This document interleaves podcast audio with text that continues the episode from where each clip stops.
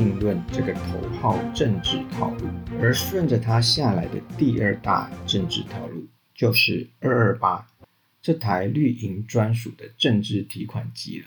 发生在民国三十六年二月二十八日的二二八事件，今天有个好听的名字叫和平纪念日，还有专法性质的补偿条例，但这个被广泛歌颂的诡异和平与随之而来永无休止的片面纪念，如果我们正视整个事件的本质跟事实，绝对会感到错乱与不解。二二八在威权时代被当做一个政治禁忌，要我说，那跟台独的关系有限，而跟老共的关系应该比较大。这得从现在谈二二八时的那种政治正确都回避掉的民国三十四年到事件发生时这一年多的历史看起。如果我们回到抗战胜利当下的台湾，就会发现到。理想很丰满，但现实很骨感。这句话绝对可以衬应那时台湾的实际状况。当时作为日本殖民地的台湾，绝对不像绿营侧翼描述的那般富庶平和、无机警且享丰饶。这是为了合理化二二八中的叛乱味道，用以涂抹历史的第一个扭曲。如果我们翻看日本人本身的史料，就可以清楚的知道，在二战末期，作为内地的日本本土，早就进行了各式各样的民生必需品之管制。随着太平洋战争的不断失利，美军取得一个又一个的岛屿，日益接近日本本土，致使 B 二十九轰炸机成了日本领空的常客。空袭带来的恐惧与死亡，疏散带来的离别与饥荒，也早就在其国内蔓延了。本土都长那德性了，那台湾呢？台湾在日据时代之于日本的工具性，我们可以更往前推一点去看看。现在被一堆政客瞎吹捧的迦南大圳。事实上，就反映出台湾只是日本殖民时解决内地问题的工具。一九一八年七月到九月间，发生在日本的大米骚动，也就是日本本土发生主食白米不足的窘境，因此让日本社会动乱起来，甚至让共产主义都趁虚而入了。除了强力的镇压平乱外，日本帝国政府在一九二零年就决议在台湾的嘉南平原建造嘉南大圳，并于此间培育新品种的稻米，征用台湾的人力物资，在完工后对台人收取高额水费，并强迫种植特定作物，大米、糖均输往日本本土，台湾先民只能吃番薯。有心的人得以去图书馆翻翻当年台湾报纸对迦南大圳这条假狼大圳的报道。反过来说，当时的先民如果知道我们歌颂品质一堆问题、效能图利殖民母国的工程，一定不会想承认我们是他们的后代吧？从迦南大圳的史实中，我们就能理解，日本作为殖民者。绝对不可能以剥削以外的角度去看待其殖民地。二战末期，日本内地都惨成了德性了，台湾能有什么好日子过？连原本因为卑贱而不具服兵役上战场资格的非皇民化台湾人，都被征调以比二兵还低阶之不入流军夫名义去当炮灰了。你认为战争结束前？台湾整体的经济状况会好到什么程度呢？面对两个在战争中都被打烂的国家，一个为了支应其中一方也烂了太半的殖民地，再转折成为战胜国的国民时，难道会有神仙魔杖一点，一切问题就都解决了吗？别忘了，一九四五年九月前，台湾是日本的殖民地。它的融入成败，都应归因于那个闲得蛋疼、大搞军国主义、祸害整个亚洲的大日本帝国。而同样被他霍霍的中华民国，在收回台湾之后，能给的又有多少呢？今天都说政府赴台接收的大员贪污腐败，搞到台湾民不聊生，对回归祖国感到万分失望。这种说法就犯了逻辑上的根本错误。要看看当年南京政府派到台湾来的人是什么德性，我们先缓一缓。但不管派什么人来到的，都是被日本搞得民不聊生的台湾，这点才是那个历史舞台上最切实的背景。绿营的信众当然不会采信，也无视中华民国政府当年的史料。可日本人的记录可以看看吧。自一九四三年七月起，担任台湾总督府主计科长的。岩见俊二，在一九四五年七月赴东京出差，争取经费。岩见去争取什么经费呢？他是为了发行军事公债，弥补巨额军事费用，才奉命到东京与上级交涉的。从这里我们就可以看到，战争末期的台湾总督府已经因为军费捉襟见肘了。那严见到东京后发生了什么呢？在当时台日交通高度不便的事实下，他花了一番功夫才到东京。之后公干拜会，直到八月十五日，日本天皇来了个御音放送，他投降了。这下他对台湾的功课，从发行军事公债，转变成解决在台日本军公教粮饷问题了。日本总督府可以不管一般台湾人的死活，但大量在台日人就不能不顾了。为了解决战后问题，在中华民国政府对其前途做出最终决定前，总督府还是得负责他们生活的资粮。于是，严建在日本印制了大量的台湾银行券，作为在台日人特用。他从日本带回这批等同现金的银行券。因为需求上的急切，就跟着他在盟军的允许下飞回台湾。数量之大，让他在飞机上连个座位都没有，是硬跟这批卷子挤回来的。这么一大批现金突然被倒进台湾的市场中，加上政府接收后冻结日人财产，且在遣返时只允准其吸回当年一千旧日元之现金，那么我们可以想想。你要是个日本弯生，你拿到那些仅限在台湾使用的台湾银行券，你会干嘛？这不就该吃吃、该喝喝、该买买、该用用吗？谁知道回到日本又会是什么光景？这要不是当年台湾通货膨胀的主因之一，那什么才是？至于所谓绿营台派很爱讲的陈仪将台湾米运至大陆，导致台湾缺粮一说，更是扯皮。陈水扁时代搞出来的二二八事件责任归属研究报告，根据什么资料会下出台湾食米运往华北，充作内战中的粮食补给？这恐怕才是战后初期台湾米荒的真正原因吧？这样奇怪的结论呢？这份报告根据的是当年上海文汇报所报道，根据可靠消息。台湾真实的米和肥料换来的米，全部都运往苏北和华北充军粮了。嘿嘿，文汇报，你 Google 一下可以吗？无论是当年上海文汇报或今天香港文汇报，亲共二字都是招牌呀。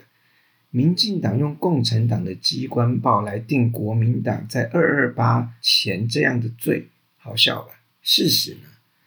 事实是，行政长官陈仪拼命抵抗南京中央对台湾大米的需索啊！中央多次催米，陈仪就是不给。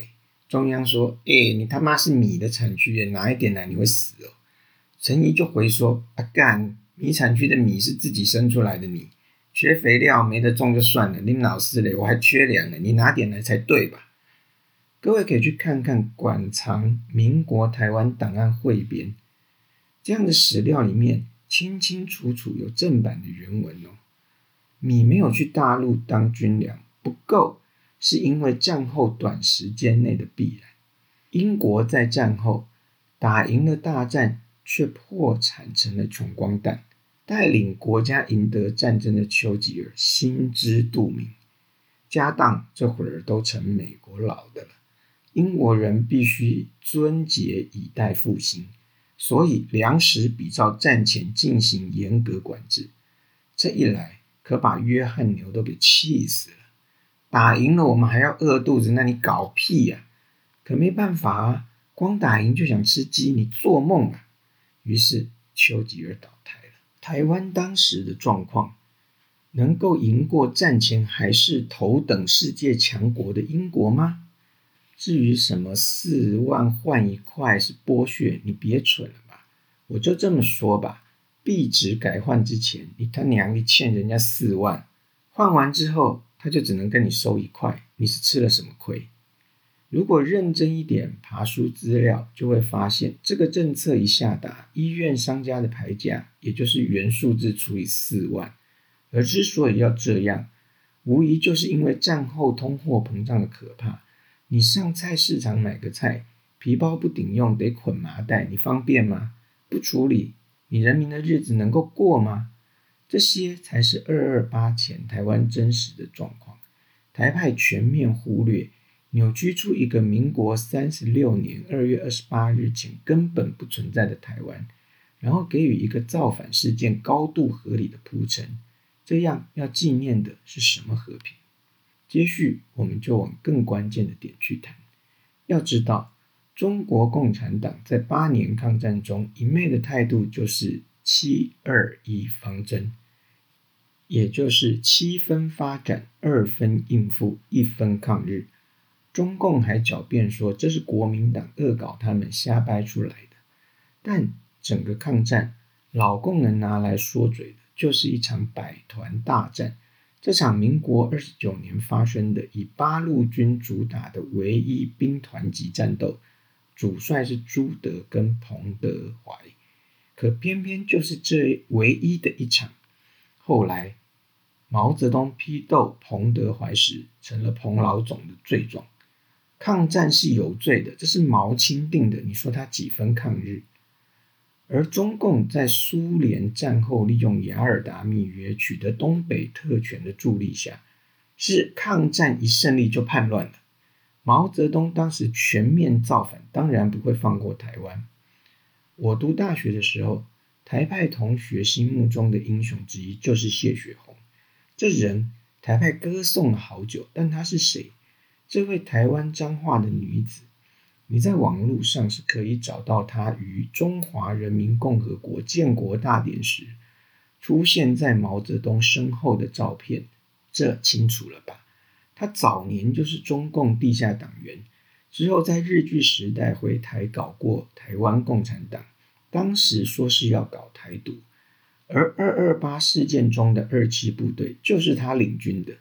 他在败亡后逃至香港，进入大陆，以台湾民主自治同盟代表的身份入选第一届政协。这样的人，在二二八事件中担任要角，被台派吹捧了 N 年。你能说二二八跟老共没有关系？别忘了，二七部队是整个事件中最有战斗力的叛乱单位。你要说谢雪红不是中共党员吗？别傻。在那个中国，这个联盟那个党，通通都是中国共产党的附随组织，主理人多的是双重党籍。谢女士也是台派，后来不提她很简单，就是要淡化老共在二二八中扮演的角色。但事实上，即便在二二八之后，那些至今被台派搞成电影电玩的事件，例如基隆中学的光明报事件。通通都是中共的杰作，真奇怪！自称抗共保台的台派，却一直要歌颂祸国害台的匪谍，这是什么道理？回到天马茶房那个引爆点，烟贩林江迈的女儿在后来接受访问时也说过，她的母亲跟她讲过，那个所谓假边结婚跟要没入其贩烟所得的说法，根本就是误会。只会说日语跟台语的林江麦听不懂当下问他烟多少钱的阿兵哥所讲的国语，且因为对方配枪。才会在惊慌失措之下一时不知如何反应。这时，旁边有人鼓噪喊出：“五郎在假边结婚哦！”且说要欺负他的女儿。一下子，整个社会在对现状高度不满的情况下，就成了严重的暴乱。这样的暴乱起因如此，却早有准备。前面说的红得一塌糊涂的二七部队，早就磨刀霍霍，而其他的势力呢？别忘了，首先我们就得提提在台日人。前几年颇夯的“湾生”一词，说的就是日本殖民台湾后就出生、成长在台湾的日本人。我们可以想想，如果一个人在二十世纪初，因为他来自九州的父母在台湾结合而生下了他，到了一九四五年，他已经是一个四十余岁的中年人了。这人。他的家事业都不在九州，而在台湾。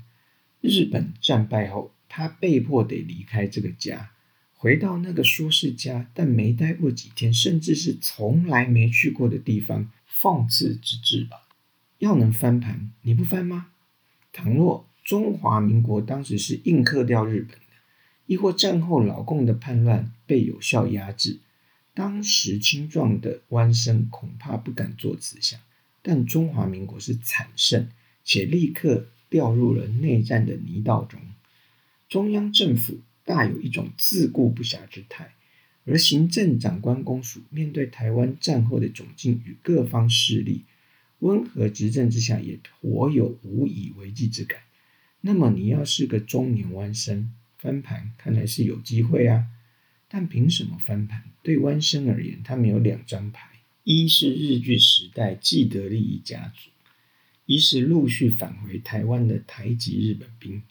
前者有钱有实力，后者是受过军事训练的人力。而对那些日据时代拿到日本总督府给予大量特权的台籍大家族来说，日本人走后的台湾主子难道不该是他们吗？他们的利益要维持。看中华民国的脸色太过间接，那还不如自己做主。二二八事件后，这些大家族的家长与核心族人都被政府查起，辜政府先生甚至也因此被软禁了一年七个月。而基隆严家的长子中山先生日籍好友全养一家的义子，也在此后偷渡回日本，不再回台湾。在老共弯身于大家族外，美国当时于此间。如葛志超之流这样的外交人员煽风点火，也脱离不了关系。静宜大学的苏尧崇在促转会的二二八事件真相与转型正义报告中，以二二八事件中的军事部署与镇压为题作文写道：三月二日，上海新民晚报在头版以耸动独家头条标题。台北民众骚动，死伤约三四千人。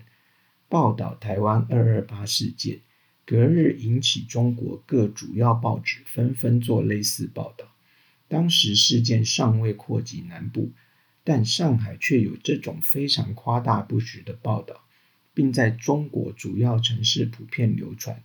这种刻意制造的假消息。显然是为了全面镇压所做准备的政治宣传。这位苏老师引用《新民晚报》作为他扯皮的史料基础，但他却没搞清楚《新民晚报》是引用了谁的消息呢？《新民晚报》的消息来源是合众国际社，美国合众社三月二日南京店，据悉。台湾台北发生纷扰后，已有三四千人殒命，现有台湾人百姓多人拟入美领馆避难。这是美国合众国际社的报道啊。我国的官媒中央社隔天就发新闻驳斥，中央社的新闻稿中说明，台北三月三日参考电，此间超收美国通讯社之电讯称，台胞现已死亡三千人，此讯绝对不确。据记者自可靠方面探悉，截至今日止，台胞伤亡不足一百人。盖巡逻之军警发现台人毁屋殴人时，均现放空枪驱逐。倘台人不及军营，彼等绝不开枪反击也。而外省公教人员及眷属被殴伤亡者，则已逾四百人。美国通讯社又称，台人请求美领馆保护，此事亦非事实。据悉，一日下午五时，曾有外省人数人。逃入美领事馆，台人遂将该馆包围。美方利用电话请求公署领回外省人，唯因治安不宁，公署于四小时后始将彼等领回。关于此次事件，美方亦未要求公署派兵保护，警卫倘公署禁止外省人再入该馆。亦可不致再遭台人包围。这是中央社记者当时采访的实情。从这里我们就知道，扩大伤亡消息在吹阴风的是美国人。我们说实话，当年的状况、战后的惨状，连英国都换人执政，且换上来的政府其实也没有能力立刻解决当下的问题。而自辛亥革命之后，几乎没有时间好好全面发展的中华民国，在不得不之下跟日本打了八年，惨胜之后，除却大陆本身的千疮百孔、百废待举之外，还得处理被日本掏空的台湾，能不出事那真是不太可能。我们不会说当年来台的接收人员都不贪污，军人纪律都好棒棒。官员素质都第一流，但这些问题被放大成了主因，战后环境的现实又都被栽赃成国民党统治所致，这就不是道理了。今天所谓的讨党产，事实上，日本人带不走的财产，多的是厉害的台湾人想方设法透过假交易、侵占等非法手段，甚至运作到南京才搞下来的。真要讲转型正义，台湾不少财雄势出，且不是靠第三波起家，而是在战后就发财的个人跟家族，应该是更需要被转型一下的对象。时空背景导致了二二八这场悲剧，但请记得，一直到当年的三月八日，这场暴乱中的主要受害者都是外省人。我的祖父是日据时代就到台湾的福州大木匠。日据时代，不少重要的公共建设与建筑，都有他老人家血汗的踪影。食指繁浩、穷得叮当响的老先生，当年在事变之初，在家里藏了一大票逃命求生的外省人，尤其是不会讲闽南语或日语的福州乡亲。在这批暴乱中死亡受伤的外省人，请记得，他们都是中华民国的国民。当时中华人民共和国还没影儿呢，可是中华民国政府对二二八的抚恤赔偿，从来都忽略掉这个族群。现在有人说，当初早就赔了，那也是扭曲历史。当时行政长官公署在事后针对全体公教人员，而非受难外省人，给予抚恤救济。当年抚恤救济办法的第二条就说明了，抚恤救济之立法本意为救济抚恤，并非赔偿。而历任政府，包括最爱因此道歉的马英九，都没有以国家元首之姿。向这批在暴乱中被暴民杀害、殴伤的中华民国国民说一声抱歉，更不要说立专法补助之对象根本上就排除了他们。这样的处置被冠上和平与纪念之名，片面了吧？二二八在三月九日国军登台后，暴乱第一次被镇压过程中，叛乱者的死伤往往都出于要跟政府军队对干。我们想象一下，如果夏威夷发生大规模叛乱，连第七舰队的驻地都被人家一锅端了，美国政府会凉在一旁拍手说叛乱者好棒棒吗？大规模的进剿一展开，遇到反抗能不杀人？对我扯远了。但你看一下不久前川普支持者攻占国会山庄的下场是什么呢？当然，二二八后有不少人被捕、被枪决，有冤者必然有之。例如被台派消费到几成基本消费的汤德章，台派引用在日本争议就不小的门田龙将之著作，搞行动剧英雄化他。但要说，他还真是个悲剧英雄。指控汤德章跟审判汤德章的人里都有台湾人，这是史实啊。汤德章被枪毙的主因，是因为他被视作台南市当地大流氓的首领。而他销毁的名册也不是什么学生名册，而是流氓名册。可他想来不是要保护当地的流氓，而是打算把学生跟政府对干的问题都甩锅给流氓，以此给学生留条活路，而这才上了刑场。也就是说，当初举发他说他是日本人，这样搞他的是台湾人，而审判中又有个跟他有过节的台湾人当检察官。最后，他想要替学生甩锅，没想到这锅就让自己给背上了。日后这样的人被当英雄，你回首细看，那真是二二八最讽刺的地方。有些人在乱世中多少体现一丝丝人性的光辉，但更多的人是怯弱，更可能是贪婪。搞日产不遗余力，搞叛乱也参一卡，但出包了就找愿意出面收拾的人背锅。随着时间过去，这些甩锅的玩意儿荣华富贵，但出面收拾的人要么尸骨早寒，要么遗臭万年。至于真正的受害者，谁鸟他？事实上，从二二八起，台独的底层就是老共，这也是过去威权时代执政者讲三合一敌人的关键。不去谈，是避免共产党借由这个悲剧大做文章，煽惑台湾民心。但这种逃避。